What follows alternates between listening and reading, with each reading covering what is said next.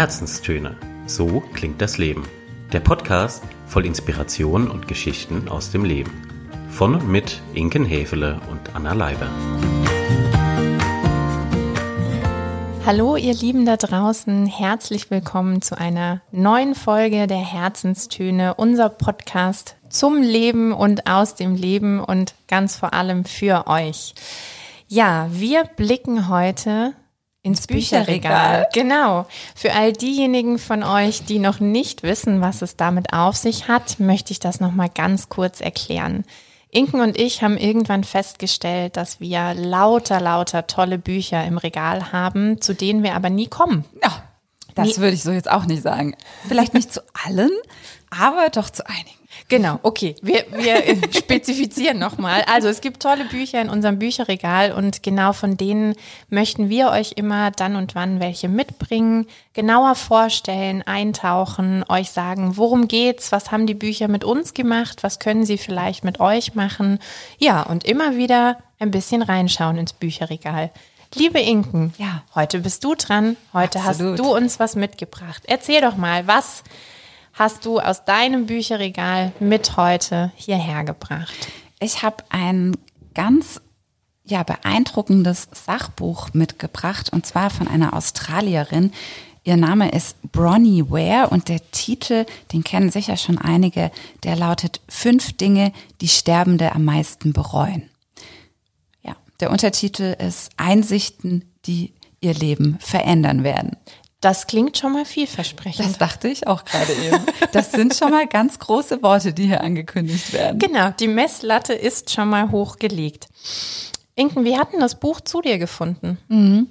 Ähm, wir vertreten ja beide so die Meinung, dass Bücher einem im Leben begegnen und zwar dann, wenn sie auch gerade ja vielleicht gebraucht werden oder wenn der richtige Moment eben da ist für uns natürlich auch eine super Rechtfertigung, warum wir noch nicht alle gelesen haben, die im Bücherregal stehen. Ne? Absolut, falsches war, Timing. So, da war einfach noch nicht der richtige Moment dafür. Völlig klar. Bei den fünf Dingen, die Sterbende am meisten bereuen, war es bei mir tatsächlich ein bisschen anders.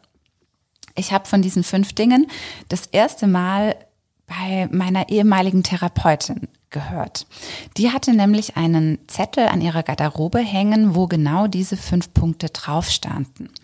Und äh, nach einer äh, nach einer Therapiestunde, ich weiß auch gar nicht mehr so welchem Thema das war, auf jeden Fall sagte sie zu mir, wenn Sie rausgehen, dann werfen Sie mal noch einen Blick auf diesen Zettel und gucken Sie mal, was da steht. Mhm. Und das habe ich gemacht und habe mir den Namen eben von der Autorin gemerkt. Und dann witzigerweise, ihr kennt das bestimmt auch, dann begegnen einem die Dinge plötzlich im Leben mehrfach. Ne? Also wenn man einmal auf was aufmerksam geworden ist, dann hat man plötzlich so eine Wahrnehmung da dafür. Und es kam, wie es kommen musste. Mir lief dieses Buch plötzlich beim Hörbuchanbieter meines Vertrauens über den Weg. In den normalen Buchhandlungen habe ich den Titel gesehen. Und dann war mir irgendwann klar, okay, das ist jetzt, das ist jetzt gerade das Buch, das für dich bestimmt ist. Ja, das Buch wollte dich. Das ist Ganz klar, oder? Gar kein Zweifel besteht daran. Möchtest du uns erzählen, ähm, ja, der Titel klingt schon sehr vielversprechend. Worum geht's denn mhm. in Kürze? Was, mhm. was ist der Inhalt? Was wird da vermittelt in dem Buch? Also im Grunde kann man sagen, dass sich das Buch in drei Teile aufteilt. Und zwar ist ungefähr so die erste Stunde der Schwerpunkt bei der Autorin selbst. Es geht um ihre Lebensgeschichte, wie sie eben Palliativkrankenschwester wurde und äh, dann ja, ist so der Mittelpunkt eben ihre Lebensgeschichte und die Lebensgeschichte dieser todkranken Menschen, die sie eben begleitet. Und in diesem Kontext werden dann diese fünf Versäumnisse eben auch in Geschichten eingebettet erzählt und sie berichtet da aus ihrem Erfahrungsschatz. Und die letzte Stunde des Hörbuchs, oder ich habe es jetzt als Hörbuch gehört, ne, ähm, die letzt, der letzte Teil des Buches, das sind mehr so allgemeine ähm, Lebensweisheiten, könnte man sagen. Mhm.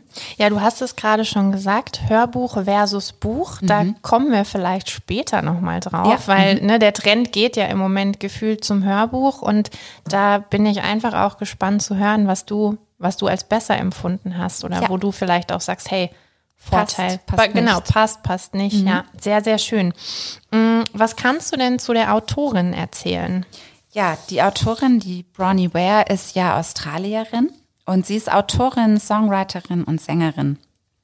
Hm, das war sie aber nicht äh, von Anfang an, sondern sie hat auch so eine, ja, wie soll ich sagen, spektakuläre Lebensgeschichte eigentlich.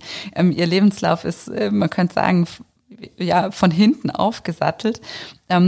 Sie hat tatsächlich auch mal eine Banklehre gemacht und da, das war so für mich auch der erste Moment, wo sie mich natürlich sofort hatte. Ne? Wer mich kennt, der weiß, ich komme auch aus der Bankenbranche, auch eben äh, eine Bankerin im Herzen und äh, so hat sie eben auch ihre erste Karriere, sage ich mal, in der Bank absolviert und hat sich dann aber entschieden, den ganzen Krempel hinzuwerfen, ist erstmal auf eine Südseeinsel, hat dort Cocktails gemixt, Bier an der Bar gezapft und äh, letztendlich hat sie es dann nach England verschlagen wo sie unter anderem eine Zeit lang auch mal Porno-Abos am Telefon verkauft hat.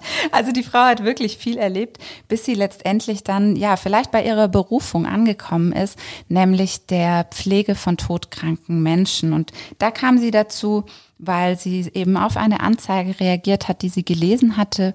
Und äh, die war gleichzeitig eben damit verbunden, dass man bei der ähm, Agnes, ihre, ihre erste äh, Patientin, die sie gepflegt hatte, ähm, ja, dass man dort sozusagen gleichzeitig mit einzieht. Also das war auch immer ein Teilen des Wohnraums dann letztendlich. Mhm. Ja, und so äh, kam Bronnie dann auch zu ihrem Blog und zwar hieß dieser Blog oder heißt dieser Blog Inspiration and Chai und da hat sie über ihre Arbeit eben berichtet, die sie so ja, erlebt hat als Palli Palliativkrankenschwester und dort hat sie einen Artikel veröffentlicht mit dem Titel The Top Five Regrets of the Dying. Und jetzt merkt man ja schon, der Titel ist nah dran in der deutschen Übersetzung an, an den Buchtitel. Und ähm, dieser Blogartikel, der ging um die Welt und hat innerhalb ähm, weniger Jahre äh, drei Millionen Leser erreicht, bis dann eben ein Verlag auf sie zukam und sie bat aus diesem Blogartikel, ja, eben ihre Lebensgeschichte ähm, sozusagen aufzuschreiben.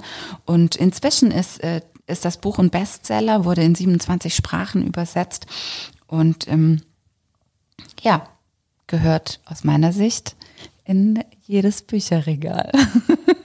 Wahnsinn. Also ich muss sagen, schon als du angefangen hast, jetzt gerade zu erzählen, ich mhm. hatte vor mir so die Australierin, ne, arbeitet in der Bank, dann auf einmal der Cut auf die Südseeinsel. Ich glaube, auf der wären wir alle gerne auch unterwegs. Voll und ganz, ja.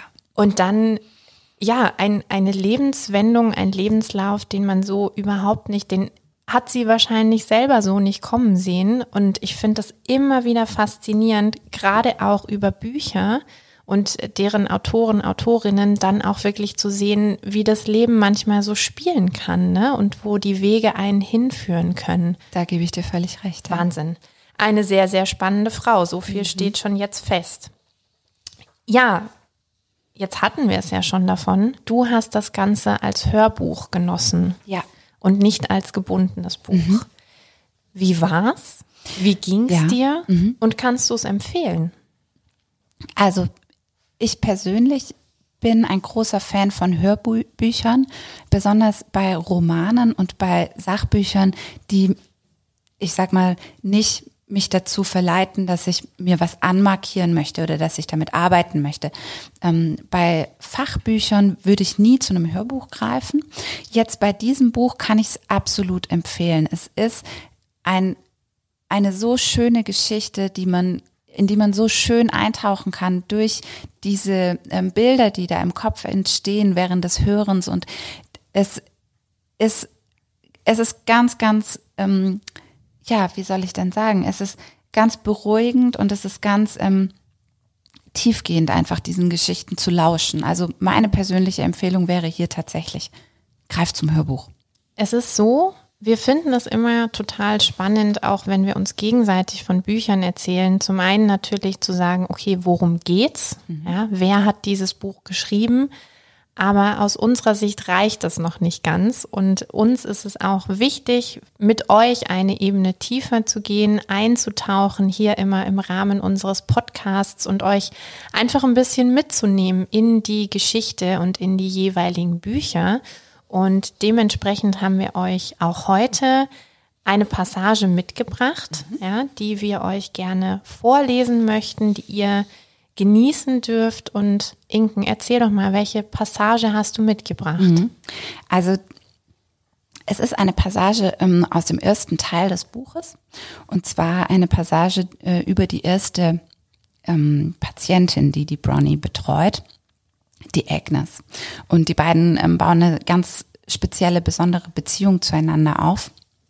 Und äh, ja, da habe ich eine kleine Passage mitgebracht. Ich würde gerne davor noch die fünf Versäumnisse nennen. Oh, weil ich gerne. glaube, das ist auch ein ganz wichtiger Punkt, den, der, den die Zuhörer einfach interessieren wird. Und ähm, genau, deswegen möchte ich die gerade mal noch kurz, kurz nennen.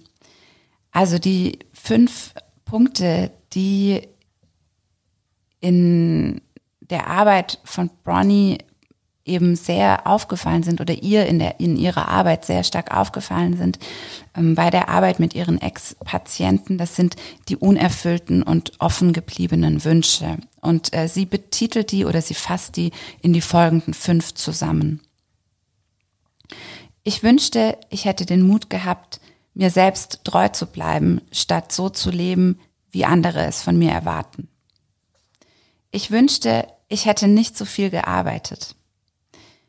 Ich wünschte, ich hätte den Mut gehabt, meinen Gefühlen Ausdruck zu verleihen. Ich wünschte, ich hätte den Kontakt zu meinen Freunden gehalten. Ich wünschte, ich hätte mir mehr Freude gegönnt.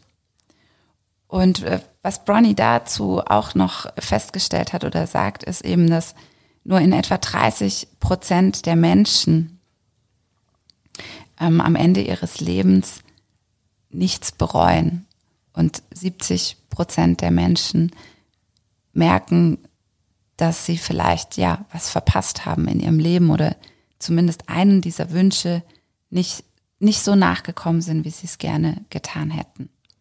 Ich weiß nicht, wie es, wie es euch geht, die ihr uns gerade zuhört, aber ich habe Gänsehaut mhm. tatsächlich bei, bei jedem einzelnen Satz bekommen und vielen, vielen Dank fürs Teilen. Ich glaube, wir sind schon fast, wir kratzen ein bisschen am Tiefgang ja. heute auch mit diesem Buch. Ähm, Voll. Es ist ein Tiefgangbuch, das kann man definitiv so bezeichnen. Ja, ja und umso gespannter bin ich jetzt auf den kleinen Ausschnitt, ja. beziehungsweise umso mehr dürft ihr euch auch jetzt freuen, ein bisschen mitgenommen zu werden ins Buch. Spuren im Sand, Spuren im Schnee. Ich kann meine Zähne nicht finden. Ich kann meine Zähne nicht finden. Der vertraute Hilferuf drang bis in mein Zimmer, wo ich gerade versuchte, meinen planmäßigen freien Nachmittag zu genießen. Ich legte das Buch, in dem ich gerade las, aufs Bett und ging ins Wohnzimmer. Wie erwartet stand Agnes im Zimmer und grinste ihr zahnloses Grinsen, mit dem sie ebenso verwirrt wie unschuldig aussah. Wir mussten beide lachen. Inzwischen hatte der Witz ja wirklich schon einen Bart. Aber alle paar Tage schaffte sie es wieder, ihre Prothese zu verlegen. Und es war tatsächlich immer wieder witzig. Ich bin sicher, du machst das bloß, damit ich wieder zu dir komme, lachte ich, während ich an den üblichen Stellen zu suchen begann. Draußen hatte es angefangen zu schneien, was die kuschelige Wärme des Cottages noch erhöhte. Doch Agnes schüttelte energisch den Kopf. Nein, Ganz bestimmt nicht, meine Liebe. Ich habe sie vor meinem Nickerchen rausgenommen, aber als ich aufwachte, konnte ich sie nicht mehr finden. Abgesehen von ihrem Gedächtnisverlust war sie noch sehr klar im Kopf. Agnes und ich lebten seit vier Monaten zusammen. Ich hatte mich damals auf eine Anzeige gemeldet, in der eine Person gesucht wurde, die bereit war, bei der alten Dame einzuziehen.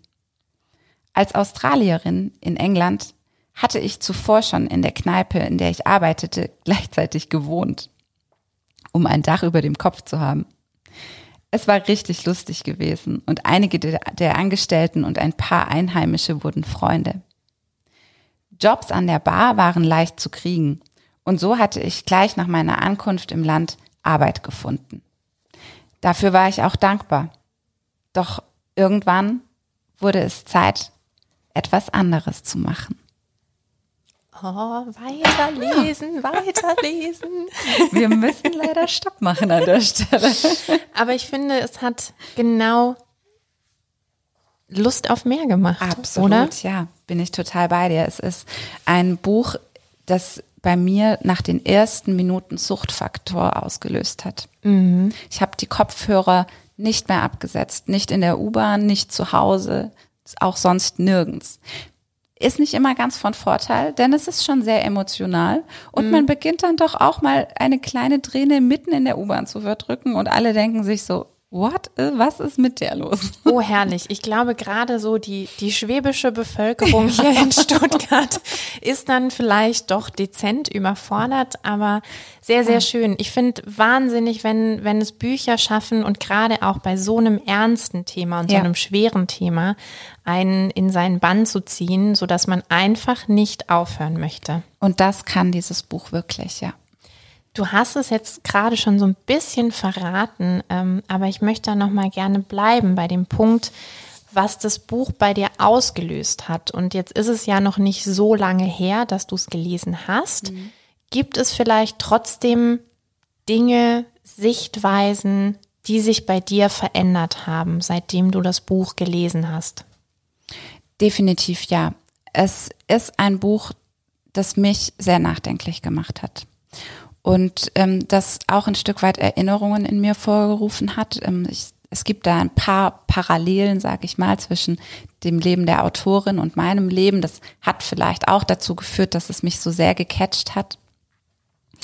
Und letztendlich hat es mich zum Nachdenken gebracht, um mir so ein paar Fragen ja, selber zu stellen. Und jetzt kommen wir auch wieder, wir kratzen auch jetzt wieder am Tiefgang. Es ist, also Fragen, die in mir hochgekommen sind, beispielsweise, ja, was zählt am Ende eigentlich wirklich? Und auf dem Sterbebett, wenn klar ist, eben, dass das Leben sich so zu Ende neigt, habe ich denn das Leben geführt, das ich führen wollte? Oder habe ich mich fremdsteuern lassen? Habe ich mich von den Dingen treiben lassen und habe nicht zielstrebig das verfolgt, was ich für mich, für mein Leben mir vorgenommen hatte.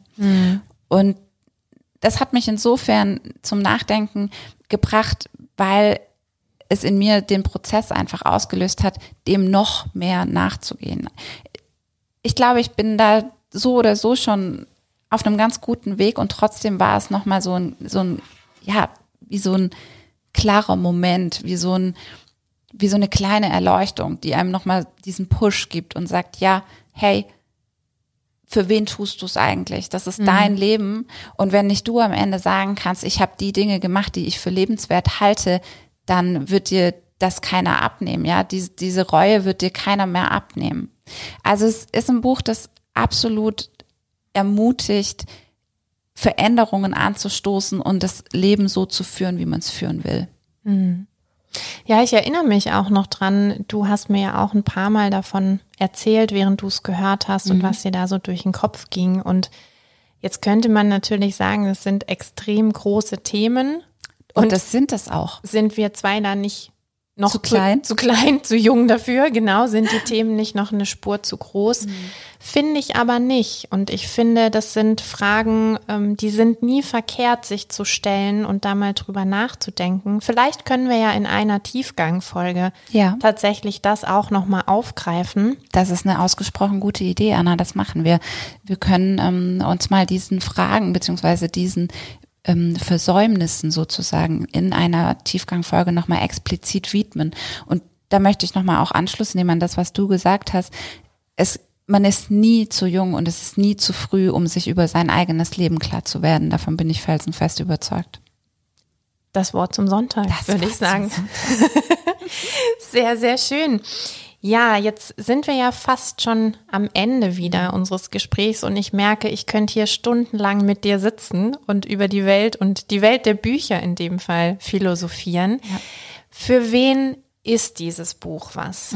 Wer denkst du ist der richtige Leser, die richtige Leserin für dieses Buch? Ja, also ich kann dieses Buch wirklich jedem ans Herz legen, der sich in einem gewissen Tiefgang tatsächlich mit diesem ernsten Thema des Sterbens, der Endlichkeit, auch der Pflege von alten Menschen ähm, mal auseinandersetzen möchte. Das ist aber eigentlich nur das Rahmenprogramm, möchte ich mal sagen, ja, sondern ähm, der Kern, der wesentliche Kern des Buches, der zielt wirklich auf diese große Lebensfrage ab, nämlich gehe ich am Ende von dieser Welt ohne Reue, ohne was versäumt zu haben. Und jeder, der in seiner Sinnphase ist oder in seiner Findungsphase ist oder in diese starten möchte, für den ist das Buch absolut richtig. Toll. Hm. Boah, schon wieder Gänsehaut. Ein Gänsehautmoment jagt den nächsten. so, jetzt wird's noch mal kurz und knackig. Ja. Drei Worte, die das Buch am besten beschreiben. Ja. Also, für mich sind es die folgenden drei. Tiefgründig, inspirierend, ermutigend. Und auf einer Skala von eins bis zehn die Lieblingsfrage auch mhm. zweier coachender Personen. Mhm. Skalenfrage. Skalenfrage. Kommen wir auch noch mal in einer anderen Folge zu. Mhm. Tolles Instrument. Ja. Ja, auf einer Skala von eins bis zehn. Was würdest du dem Buch geben? Wie würdest du es bewerten? Es ist eine gute Acht. Es gibt zwei, drei kleine Punkte, wo ich sage, ja, ähm, das ist nicht ganz an der Realität dran. Also auch da darf man sich ähm, kein falsches Bild vom Buch machen. Es geht darum, Sinnfragen zu stellen. Es geht nicht darum, ein realistisches Bild über die Palliativpflege beispielsweise zu geben. Also ich glaube, da muss man sich schon im Klaren darüber sein, dass äh, da eine ähm, schön und weich gezeichnete Welt eben dargestellt wird, keine Frage.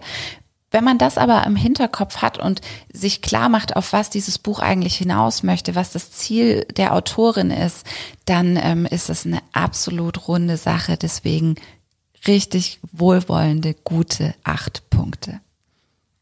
Ich sage Danke an dieser Stelle. Bitte. Liebe Inken, es war wie immer eine Freude, sehr inspirierend. Wir sagen an dieser Stelle aber auch Danke an euch. Danke fürs Zuhören. Wir hoffen, es hat euch gefallen. Wünschen euch jetzt noch einen wundervollen Sonntag. Genau, genießt Sonntag, es. Genießt es, lasst es euch gut gehen. Und lasst uns auch sehr gerne ein Like da, wenn euch unsere Folge gefallen hat. Bis dahin, alles Gute. Macht's gut.